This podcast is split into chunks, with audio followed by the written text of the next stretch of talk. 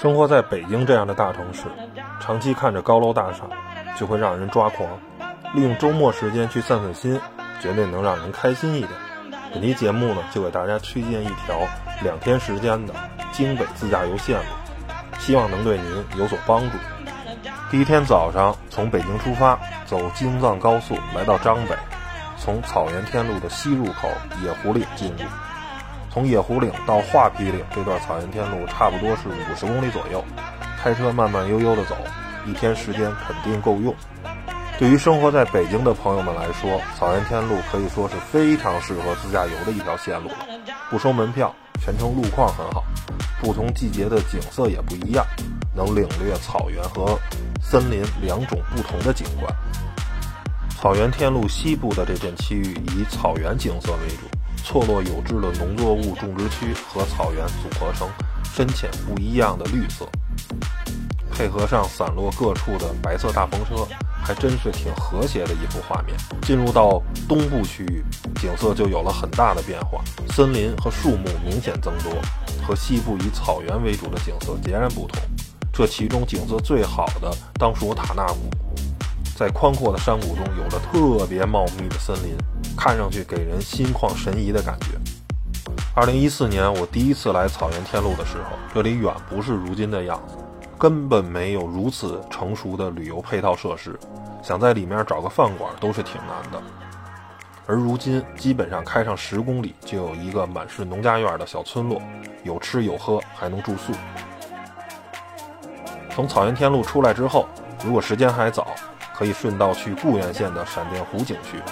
这里是滦河上游最大的湖泊，因入湖前的闪电河而得名，也是丰宁这边少有的湖景。晚上的住宿可以选择在丰宁的大滩镇，各种价位的酒店和餐厅也是一应俱全。Tomorrow，一夜无话，第二天出发前往千松坝森林公园。这里除了是旅游景点，同时还是国家的森林保护区。所以每年五一期间到十一期间对外营业，其他时间都是森林的防火期，并不对外营业。大家来之前一定要注意。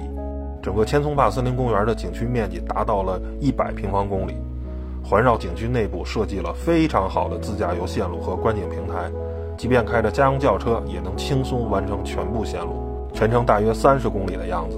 所以开车来是最好的选择，想步行完成确实比较困难。景区的海拔在一千五到一千九百米之间，上山路的坡度非常大，对于车辆的动力还是有一定要求的。如果是手动挡车型，赶上车多拥堵的情况，连续的坡起确实不容易。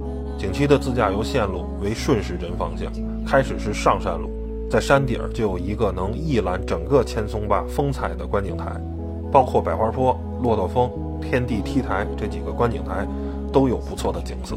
和距此不远的塞肯坝森林不同，千松坝里面的森林全都是自然的，而不是人工种植的，所以看起来更加的错落有致和自然。我觉得这里真的太美了，瑞士也就不过如此吧。